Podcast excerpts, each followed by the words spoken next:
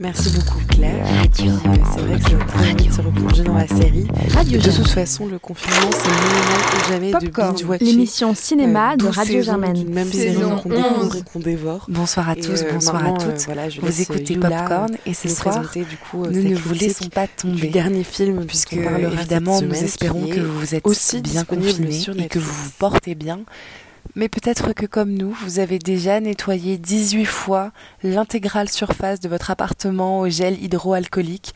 Peut-être comme nous, avez-vous déjà passé trois heures d'affilée devant BFM TV à écouter patiemment les experts. Peut-être euh, ne savez-vous plus où donner de la tête et êtes désormais, comme nous, en train de regarder d'un œil mélancolique et nerveux les rues désertes et les salles de cinéma fermées. Et si tel est le cas, alors vous savez ce que s'ennuyer veut dire. Mais pour nous, cinéphiles, l'ennui est peut-être une chance. Tout ce temps devant nous, c'est autant de films que nous pouvons regarder, de retards cinématographiques que nous pouvons rattraper, l'occasion de revoir ou de découvrir des classiques, d'ouvrir nos yeux vers autant de merveilles que généralement le rythme effréné de la vie quotidienne ne nous donne pas la chance de saisir. Alors, dispatchés partout en France, nos chroniqueurs et chroniqueuses ont décidé de vous livrer la critique d'un film qu'ils visionnent pendant ce confinement, afin de vous aider à faire passer peut-être le temps plus vite, de vous donner aussi des idées de comment occuper ce temps de confinement. Mais on voulait tout de même vous remercier puisque finalement en créant du contenu, c'est aussi vous qui nous permettez de faire passer ce confinement de façon peut-être plus agréable ou du moins de rendre le temps moins long alors que vous soyez confortablement assis sur votre canapé ou en train de faire les 20 minutes de jogging réglementaire autorisées par le gouvernement, on vous souhaite une très belle écoute et je laisse la parole à Pauline qui va vous parler d'un film qui lui a particulièrement plu. Ici Pauline. Moi, le film que je vais vous dire de regarder pendant le confinement, c'est Les combattants euh, de Thomas Caillet. Un film sorti en 2014 et que j'ai revu il n'y a pas longtemps, deux jours après les, Césars, car j'avais une grosse, grosse envie de Adèle Haenel. Oui, car Les Combattants, c'est un peu le film qui booste la carrière euh, de Adèle Haenel, bien qu'elle ait déjà commencé avant 2014, et qui va permettre à la Adèle Haenel Mania de débuter. Alors là, j'entends du fond de mon lit Oh, mais les féministes, vous cassez l'ambiance avec vos films de lesbiennes et Adèle Haenel. Euh, alors déjà, tu te calmes, garçon, on t'emmerde, et regarde les combattants, tu verras. Il y a de l'humour, cette chose que tu penses qu'on n'apprécie pas. Alors pardon, je m'égare un peu, mais une semaine enfermée avec ma famille, il faut que je me fasse absolument des discussions imaginaires. Donc, les combattants, pourquoi? Déjà parce que son actrice, euh, euh, Adèle Haenel, je pense avoir répété son nom euh, suffisamment maintenant, eh bien elle a eu le César de la meilleure actrice en 2014. Et quand elle est allée récupérer son, son César, elle était trop mignonne et trop drôle sur scène. Donc vous devriez regarder cette séquence aussi. Ensuite, et surtout finalement, pour l'écriture subtile et intelligente du premier film de Thomas Caillet. De quoi ça parle? Parce que ça, je ne l'ai pas encore dit. Eh bien, d'un jeune garçon, Arnaud, interprété par Kevin Azaïs, à l'époque euh, inconnu. Un garçon simple qui doit reprendre avec son frère aîné l'entreprise familiale de menuiserie de son père. Sans trop d'émotion, on ne sait pas trop s'il est ravi, s'il le fait à contre-coeur, mais bon. En revanche, dès qu'il rencontre Madeleine, joué par, vous l'aurez deviné, Adèle Haenel, tout change. Là, il montre enfin quelque chose. Madeleine, c'est une dure à cuire. Oui, je n'ai pas utilisé ce mot depuis 2012. Elle rêve de rejoindre les commandos parce que c'est bientôt la fin du monde. Enfin, ça, c'est ce qu'elle dit. Pour ça, elle boit donc du sang de sardine et nage avec des tuiles sur le dos. Une scène particulièrement drôle, c'est donc l'échange entre Arnaud en train de travailler pour les parents de Madeleine et la jeune fille dans la piscine qui explique ce qu'elle fait, que c'est une technique de combat. Pas de grosses punchlines, de chutes malencontreuses dans la piscine ou de quiproquos dignes des plus grosses comédies françaises, mais un simple dialogue et une situation certes un peu absurde, mais que n'importe qui finalement pourrait vivre, parce que des gens comme Madeleine, eh bien, ils existent. Vous voyez Sam dans Colanta Eh ben c'est la même personne. Et Sam, il nous fait beaucoup rire. Donc tout se passe en été dans une petite ville de la côte aquitaine et rien n'est prévisible, même entre les deux protagonistes. C'est ça qu'on aime dans les combattants. Il y a une sorte de renversement des genres des acteurs, euh, donc sans vraiment inverser les, les rôles, c'est plutôt la fille qui va jouer le personnage fort mais têtu, qui a peu d'émotions, et l'homme qui sera plus réservé, sensible et qui suit Madeleine dans son aventure. Mais finalement, le plus important, c'est que Thomas Caillé joue avec les genres cinématographiques. C'est à la fois un film de vacances loin de Paris, une comédie un peu romantique, un film d'aventure, voire même apocalyptique. Donc je ne vous spoile pas, mais c'est réjouissant, ça nous met une passion dans le corps et on a presque envie d'aller crier en forêt. Bon, surtout en ce moment. Et oh, fun fact, le mot coronavirus est prononcé au milieu du film. Alors rien que pour ça, peut-être il faudrait aller voir Les combattants de Thomas Caillé. Il n'est malheureusement pas sur Netflix, il est sur OCS et Amazon Prime.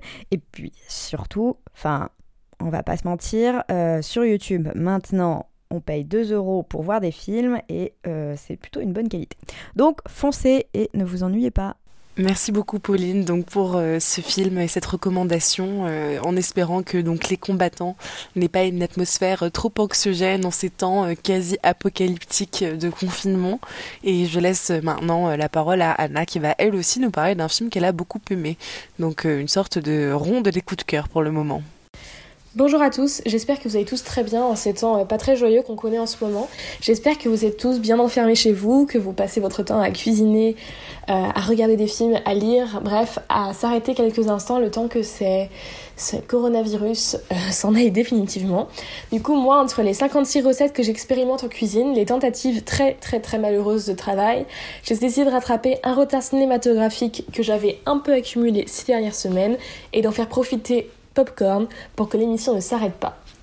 Donc étant une fan absolue euh, des 4 filles de Dr March que j'ai vu euh, récemment de Greta Gerwig, donc un film vraiment incroyable que je vous conseille de voir, rien que pour la beauté des images, du jeu d'acteur et euh, de cette histoire qu'on ne se lasse pas de revoir et de réentendre. Lady Bird, en fait, le premier, l'un des premiers films à succès de Greta Gerwig, s'annonçait en fait dès le départ comme euh, prometteur, avec deux magnifiques acteurs qu'on retrouve avec plaisir, donc euh, Saoirse Ronan et Timothée Chalamet, et une histoire dans laquelle je pense beaucoup de nos auditeurs vont se reconnaître. Ce film, c'est celui dont j'ai décidé de vous parler aujourd'hui, et j'espère qu'il vous donnera envie. Donc ce film raconte l'histoire d'une jeune fille qui s'appelle Christine, qui aimerait s'appeler Lady Bird et qui termine sa dernière année de lycée catholique avant de rentrer dans l'université. Euh, dans ce joyeux monde de l'université et euh, elle vient de Californie, de Sacramento. On la suit durant donc toute cette année, chronique d'une jeune fille qui rêve de romanesque, d'aventure, de sortir de cet univers qu'elle trouve un peu euh, plan-plan, de cette classe moyenne, de sa famille. Pendant tout le film, c'est une révolte constante contre son modèle féminin, sa mère, infirmière et qui tente de maintenir sa famille à flot alors que son mari perd son emploi. Donc ce film, je l'ai vraiment adoré pour plusieurs raisons. Déjà parce que je trouve que on se retrouve vraiment euh, dans les personnages et en particulier euh, dans le personnage de Lady Bird sur lequel je veux m'arrêter quelques instants. Lady Bird, c'est vraiment le personnage qu'on connaît, qu'on connaît parce qu'on a traversé, je pense, tous à peu près la même période. Cette période où on est entre une envie furieuse de tout quitter et euh, une mélancolie de rester dans ce joyeux monde de l'enfance. Lady Bird, elle, elle adore sa famille et ça se ressent même dans les discours les plus agressifs qu'elle peut avoir vis-à-vis d'eux. Mais on sent aussi qu'elle est perdue et qu'elle tente désespérément de se chercher. Elle se cherche avec ses histoires d'amour malheureuses entre Danny, le petit ami, et euh, le premier petit ami qu'elle va avoir, et Kyle, le deuxième petit ami qui est joué par Timothée Chalamet. Et cette euh, jeune fille, on sent qu'elle tente désespérément de trouver sa place. Et pendant tout le film, on la suit entre ces moments de malheur, ces moments de bonheur. Et je trouve que Greta Gerwig euh, retrace ces différents moments avec beaucoup de justesse.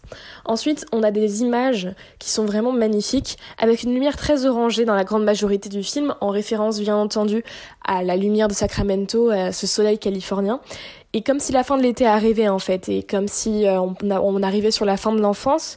Et on a également quelques plans de nuit qu'on a et qui sont vraiment aussi euh, formidables, notamment lorsqu'on a à l'écran le duo euh, et Timothée Chalamet. Donc les personnages sont très intéressants si on se détache un peu aussi de Lady Bird. Tous se cherchent un peu sur différents points, que ce soit dans leur avenir professionnel, que ce soit dans leur sexualité, que ce soit tout simplement dans leur identité. Et le, les dialogues sont vraiment aussi très recherchés. Je trouve, je pense en particulier au dialogue qu'il y a entre la fille et la mère, qui sont vraiment à l'image d'une relation typique entre une adolescente et une mère, c'est-à-dire des discours qui sont parfois pleins de haine, mais qui sont vibrants en fait de l'amour qu'il peut y avoir entre la mère et sa fille, et qui n'arrivent pas forcément à communiquer. ce que j'ai un peu moins aimé, par contre, mais je pense qu'en fait ce n'est pas quelque chose que je n'aime pas, c'est juste l'histoire en fait qui fait ça, c'est que le scénario n'a pas vraiment de comment dire de grands moments en fait. Et ça peut être un point positif comme un point négatif. Je pense que c'est le fait d'avoir vu euh, les les filles du docteur March en fait euh, juste avant où euh, on a vraiment je trouve un, scénario qui nous tient en haleine. Là j'ai été moins tenue en haleine mais j'ai me suis beaucoup plus focalisée sur les personnages le, le les dialogues et ça n'a pas du tout dénaturé le film au contraire. Voilà donc je vous conseille de voir ce film si vous avez envie d'un peu d'évasion si vous avez envie de sourire un peu de vous reconnaître dans certains personnages. Et euh, je vous dis à, la semaine prochaine pour euh, de nouvelles découvertes cinématographiques. Bah, merci beaucoup Anna pour euh, ce coup de cœur en fait. ce film voilà est ta jolie critique donc de Lady Bird qui fait, je dois dire, assez envie. Moi-même, je n'ai pas vu ni Lady Bird ni les quatre filles de Dr March qui étaient sortis un peu plus tôt dans, dans l'année.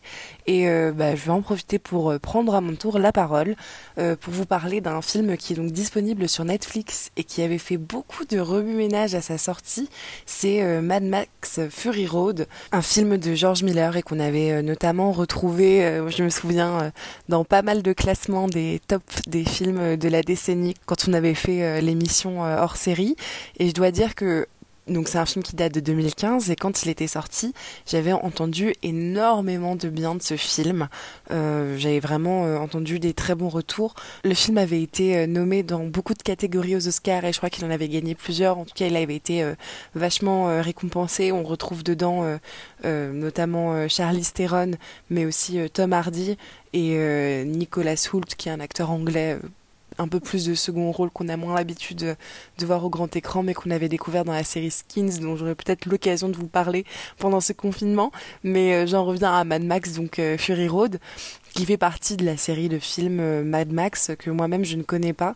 Et je vais tout de suite entrer dans le vif du sujet en vous racontant un petit peu l'intrigue, puisque c'est l'histoire de Max, dit Mad Max, dans une sorte de dystopie qu'on découvre dès le début comme un personnage euh, hanté et traqué. Euh, je dis dystopie puisqu'il s'agit euh, comme univers d'une sorte de royaume dans lequel un tyran très autoritaire fait la loi et semble asservir le peuple, notamment en rationnant l'eau de façon extrêmement violente. par ailleurs, on voit qu'il y a des sortes de, de sbires qui sont à son service et qui ont l'air d'être à moitié entre la vie et la mort et se nourrissent du sang euh, des vivants, notamment de, de, Max qui est donc euh, fait prisonnier et euh, qu'on appelle le, le, globular. Il y a donc des, des, globulars, ceux qui donnent leur globule rouge.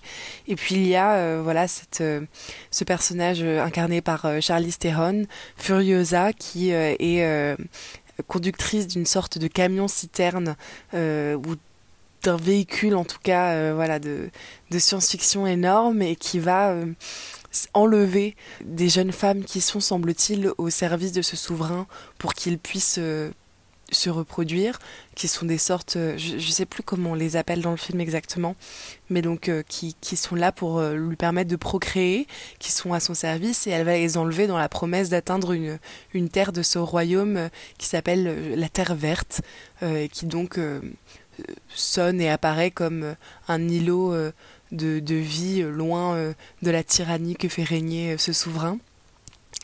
Et bon, je, je dois dire que j'étais assez euh, impatiente de le voir et qu'en même temps j'ai laissé euh, voilà depuis 2015 le temps passer parce que je ne suis pas la plus grande fan des films de science-fiction. Alors euh, c'est sûrement un côté un peu conservateur de ma part et, et, peut-être que je manque de curiosité, mais c'est vrai que je suis pas attirée d'emblée par les films qui ont trait à la science-fiction.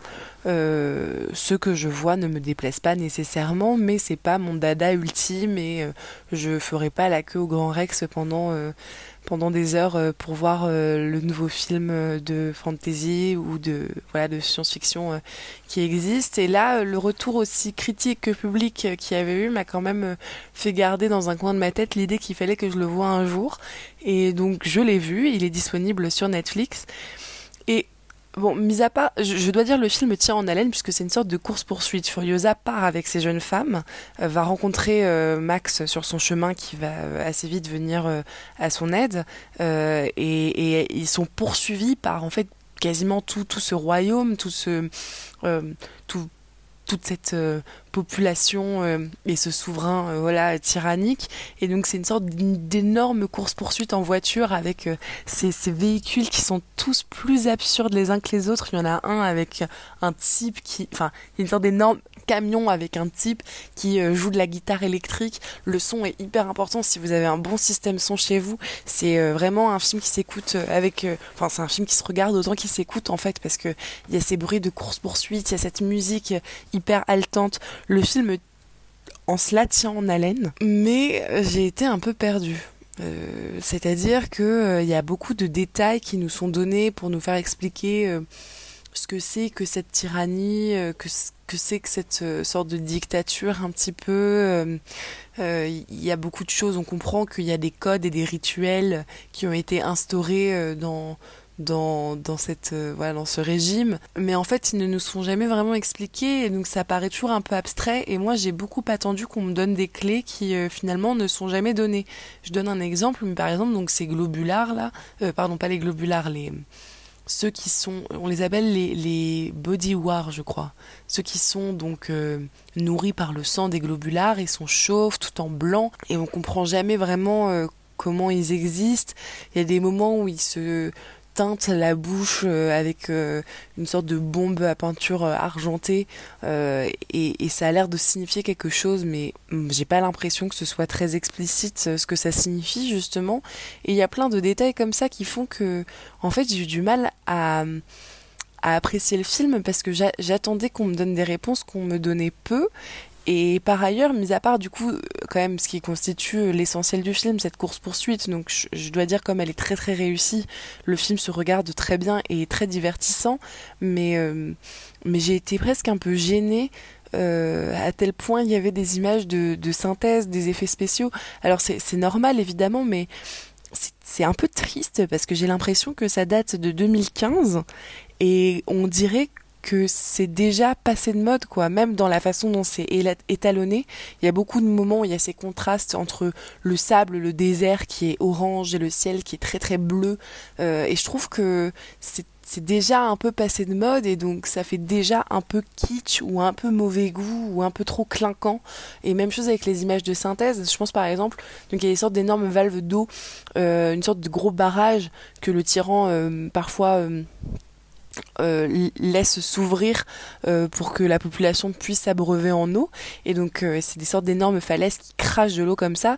Et, et ça se voit que c'est très faux. Et c'est pas grave de voir que c'est faux, mais le problème c'est que donc ça ça m'a gêné dans la représentation spectaculaire que ça avait. J'ai l'impression que trop d'effets spéciaux euh, misaient sur le fait qu'à l'époque ça devait être quand même très fort visuellement, bah ça ça a peut-être été fait au détriment bah, du fait que nécessairement les technologies avancent, que notre œil s'habitue à avoir des images de plus en plus réalistes et que donc ça peut éventuellement nous choquer d'en voir qu'ils ne sont pas tellement.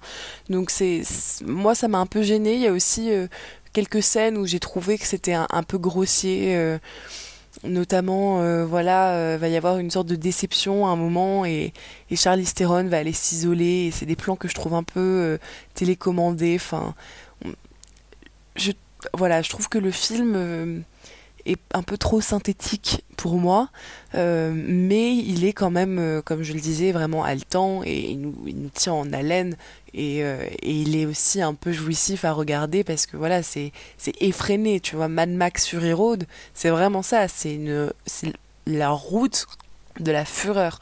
Et ça on y croit et on, est vraiment euh, tenu à chaque moment où euh, éventuellement euh, voilà ce camion avec ses femmes et, et Charlie Theron peine dans le désert on, a envie qu'elle réussisse et on ressent la pression et ça c'est c'est super. C'est vraiment hyper savoureux en tant que spectateur.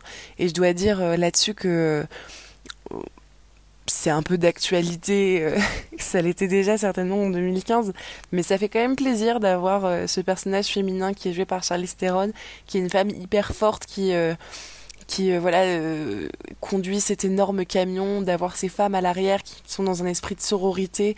Il y a, il y a aussi voilà quelque chose d'assez fort sur le plan symbolique que d'avoir choisi que c'était des femmes qui allaient fuir, qui allaient se révolter face à la toute-puissance d'un homme.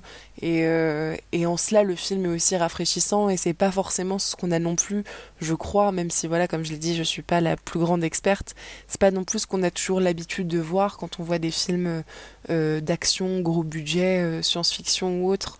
Donc voilà, je je sais pas très bien si je vous le recommande ou si je vous le recommande pas. c'est pour ça aussi que nos critiques de cette semaine, ce sont pas forcément des coups de cœur c'est vraiment euh, l'envie de vous partager euh, ce que nous on a vu pour faire passer le temps. Et je dois dire, ça a fait passer le temps assez vite puisque le film dure un peu plus de deux heures. Et il se regarde tout seul. C'est en tout cas très divertissant et ça donne un peu la, pêche. Donc si jamais vous êtes dans un ennui un peu trop profond, je pense que ça saura vous réveiller. Et maintenant, je vais laisser la parole à Claire qui va, elle, nous parler d'une série qui lui a particulièrement plu. Donc voilà, je laisse Claire prendre la parole. Euh, ici Claire. Alors moi je vais vous présenter la série Mad Men, euh, qui est un nom qui vous est sûrement familier. Mad Men c'est une série de euh, qui a été créée créée par Matthew Weiner, qui avait aussi travaillé sur Les Sopranos, et qui s'est étalée sur sept saisons entre 2007 et 2015. donc Matthew Weiner qui est un, habitué donc des séries cultes, puisque Mad Men, comme Soprano d'ailleurs, est devenu aujourd'hui une série globalement globalement acclamée pour sa qualité, tant par le public que par les critiques euh, et que donc j'aimerais aujourd'hui vous convaincre de regarder si ce n'est pas si ce n'a pas été déjà fait. Alors Mad Men, qu'est-ce que ça raconte? Ça raconte euh, l'histoire d'une agence de com euh, dans les années 60 aux États-Unis. donc Mad Men, c'est une référence d'abord à Ad Men, donc les hommes de la publicité, mais aussi à Madison Avenue, qui est donc la rue à Manhattan, dans lequel on trouve la plupart des, on trouvait à l'époque la plupart des agences de, de pub. Et donc dans cette agence de com, on va suivre euh, les, les, euh, le développement, l'évolution de deux personnages. D'abord euh, Don Draper qui va être joué par John Hamm, que vous avez vu récemment par exemple dans l'affaire Richard Jewell, donc dans ce personnage d'agent du FBI, et qui là aujourd'hui là dans cette série joue le, incarne le rôle principal, celui du directeur créatif d'une agence de pub montante.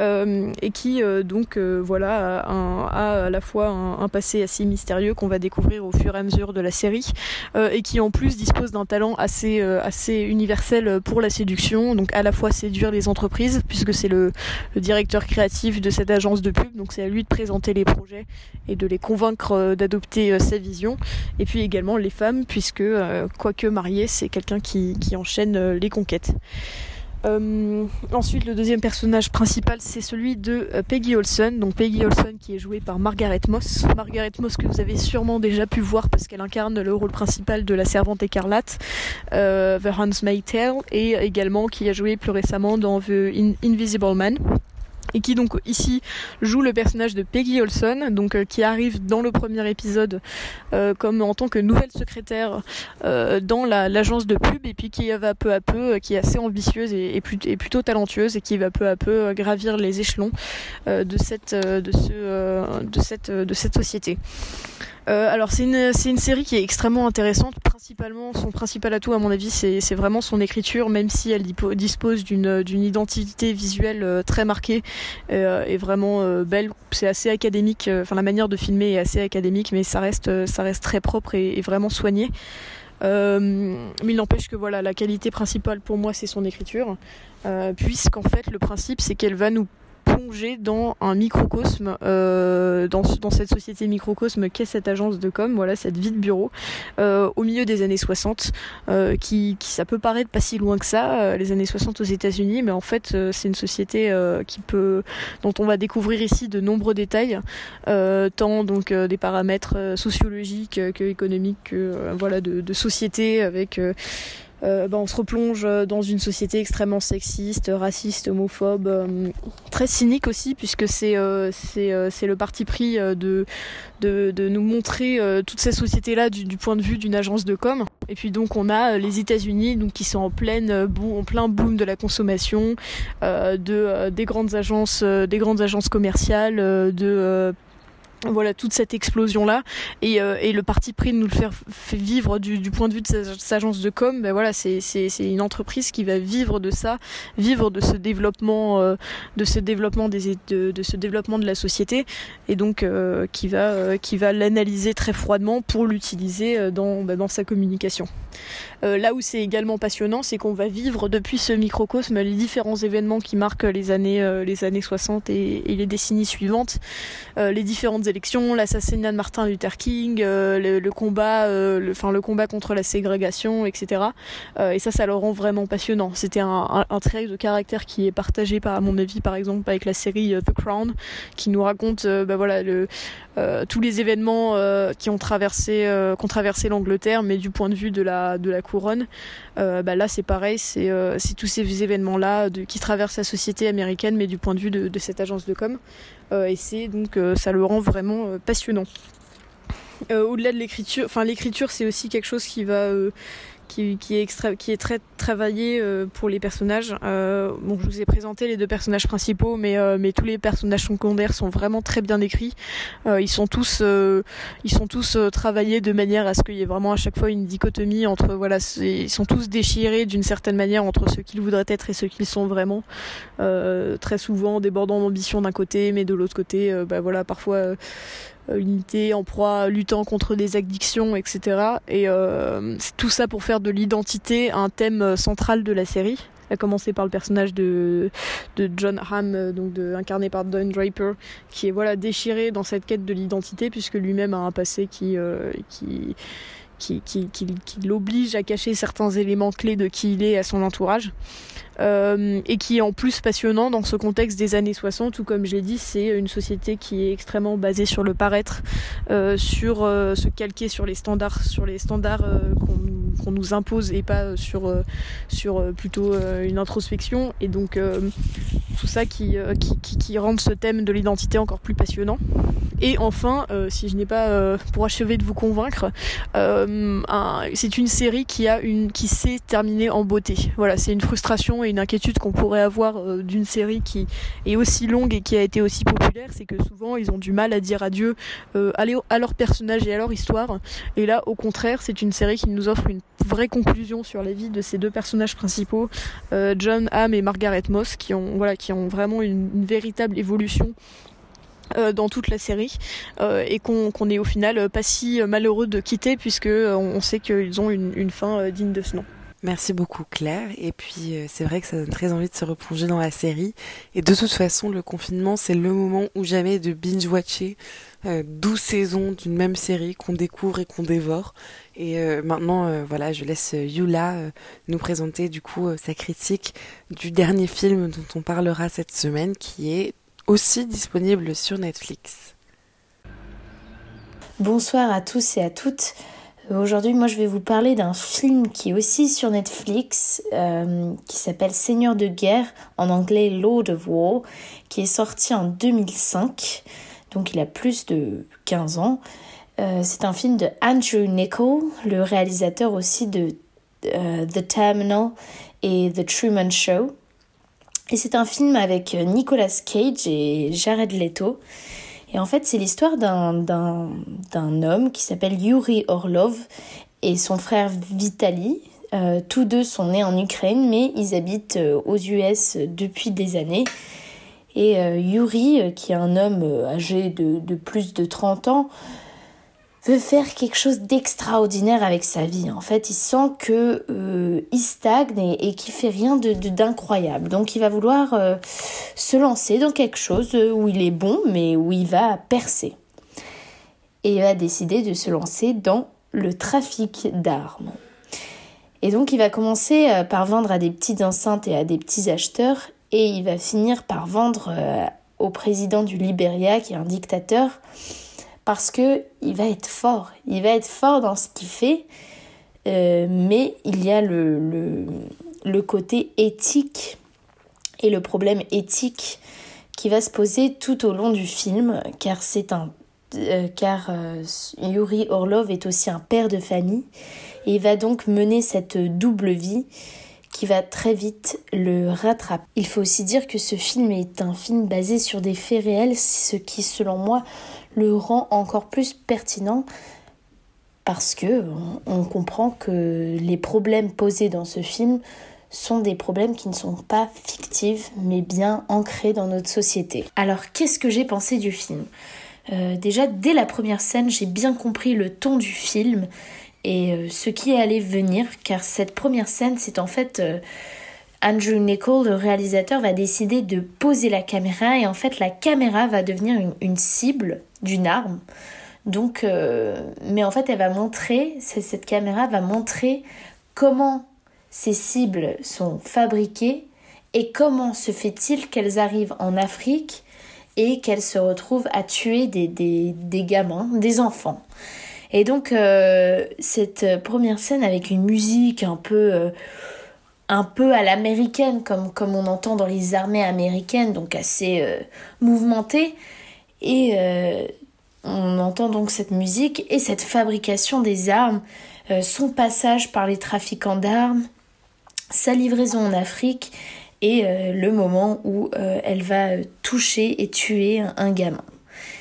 Et dès lors, on comprend que on comprend tout en fait. On comprend tout dès, cette première scène. On comprend la conclusion et on comprend notamment tout le but de ce film. Après, ce que j'ai trouvé particulièrement intéressant, c'est que le réalisateur va en fait beaucoup utiliser une narration, une voix off, qui va en fait avoir un sorte de... Et, la voix off, d'ailleurs, c'est la voix de Yuri Orlov, donc de Nicolas Cage, de l'acteur principal.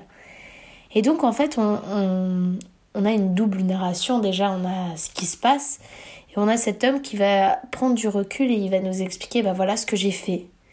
Et, euh, et c'est très intéressant parce que du coup, ça nous permet de comprendre mieux cette ascension. Euh, en fait, dans le sens où cet homme, Yuri Orlov, on va voir qu'il va commencer à prendre du plaisir à ce trafic de drogue. Il va commencer vraiment à s'épanouir dedans. Euh, alors que c'est un profil totalement atypique. On ne se dirait jamais que cet homme devrait être trafiquant d'armes, qui, serait prêt à sacrifier sa famille pour ce travail, pour ce travail totalement à la fois illégal et totalement éthiquement et moralement parlant, on peut, on peut le questionner. Et donc, euh, un peu, ça m'a fait d'ailleurs penser un peu à Breaking Bad. On voit ce père de famille, Walter White, qui euh, de base trafique des drogues, mais qui va plus il en trafic, plus on sent qu'en fait, euh, il y a vraiment du plaisir, une adrénaline qui s'installe euh, dans cet homme qui fait que bah, sa famille, tout ça, ça passe à côté. Mais le fait de ne plus être un, un monsieur tout le monde et un homme lambda le fait vivre. Et donc ça va être exactement pareil pour Yuri Orlov, avec en plus cette narration voix off qui va qui va être un peu le recul, ou en tout cas l'explication de cet homme. Euh, donc très très intéressant à ce niveau-là. Plus de ça, il y a une conclusion du film qui est extrêmement poignante et à la fois aussi très cruelle et qui va euh, révéler un peu ce qu'étaient nos régimes aujourd'hui, mais aussi plus particulièrement puisque l'histoire se passe dans les années 80-90 on voit une réflexion sur les, régimes de ces temps-là. Ça me fait penser à, par exemple, quand le CIA a fourni des, armes au djihad afghan dans les années 1979 euh, pendant la guerre euh, d'Afghanistan. Eh bien, euh, si ce film, justement, révèle ça, il met en lumière cet abus total de la part des gouvernements et puis aussi à quel point les gouvernements ferment l'œil sur le trafic des armes et d'ailleurs euh, participent là-dedans. Donc si vous aimez bien la dénonciation de la participation euh, politique et gouvernementale dans le trafic des armes, et si vous aimez bien aussi le questionnement moral derrière, euh, derrière ce trafic des armes, eh bien ce film est sûrement pour vous, notamment si vous aimez bien aussi tout simplement euh, les conflits des années 70-80. Alors, bien évidemment, le film n'élabore pas largement dessus, mais euh, il y a quand même une, chronologie temporaire euh, logique. Et donc c'est assez intéressant de voir ce, trafic des armes se passer dans ces années de fin de la guerre froide et puis aussi notamment au, Moyen-Orient, toutes ces guerres qui se passaient. On, voit aussi par exemple à un moment donné, il y a référence à la guerre euh, entre l'Irak et l'Iran et la participation, comment les Américains ont fourni des armes à la fois à l'Irak, à l'Iran et à l'Iran. Donc euh, c'est assez intéressant à ce niveau-là. Si vous aimez bien ça, bah, je vous le recommande vivement. Au final, même si j'ai donné l'impression que ce film est à la fois assez dramatique et tragique, eh ben, sachez qu'il y a un peu un ton aussi à la fois comique et léger sans jamais que le film se transforme en comédie.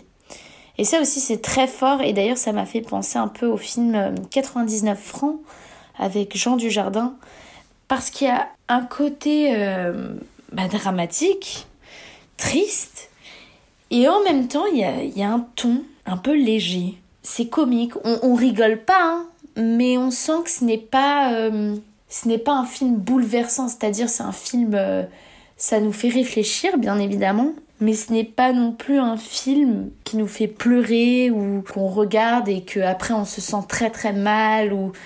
Donc vous voyez, il y a quand même... Euh, c'est assez intéressant d'ailleurs de, de, de, faire sur un ton un peu comique euh, un sujet euh, tel que le, trafic des armes. Mais j'ai trouvé que ça a très bien fonctionné. Donc si vous voulez le regarder, ben, encore une fois, il est sur Netflix. Et sinon, il y a bien évidemment des pages de streaming sur lesquelles vous le retrouverez très certainement. Et euh, j'espère euh, à la semaine prochaine. Je vous souhaite euh, beaucoup de, de courage dans cette période, dans ce petit confinement. Et j'espère que vous en profitez pour regarder des films. Parce que c'est un peu le moment. Ou sinon, lire des livres, à vous de voir. Ou faire les deux, encore mieux. En tout cas, le confinement ne nous arrêtera pas à Popcorn. On sera toujours là chaque semaine comme possible. Voilà, on s'adapte et euh, j'espère que vous restez chez vous, c'est très important. Comme ça, euh, on peut aider les soignants aussi euh, de cette manière. Voilà, je vous souhaite une très belle semaine. À bientôt. Bah, merci beaucoup Yula de finir donc ce, ce tour de France des chroniqueurs de Popcorn avec ce film. Et merci à vous de nous avoir écoutés. On revient la semaine prochaine donc pour vous euh, livrer euh, toutes nos découvertes euh, en ces temps de confinement. Encore une fois, prenez soin de vous. Faites attention à vous et à vos proches. Restez chez vous, c'est très important. Et puis pour une fois qu'on a une bonne excuse pour rester dans son canapé et regarder des films toute la journée, on espère que cette émission vous aura plu et on vous dit à la semaine prochaine. Bonsoir.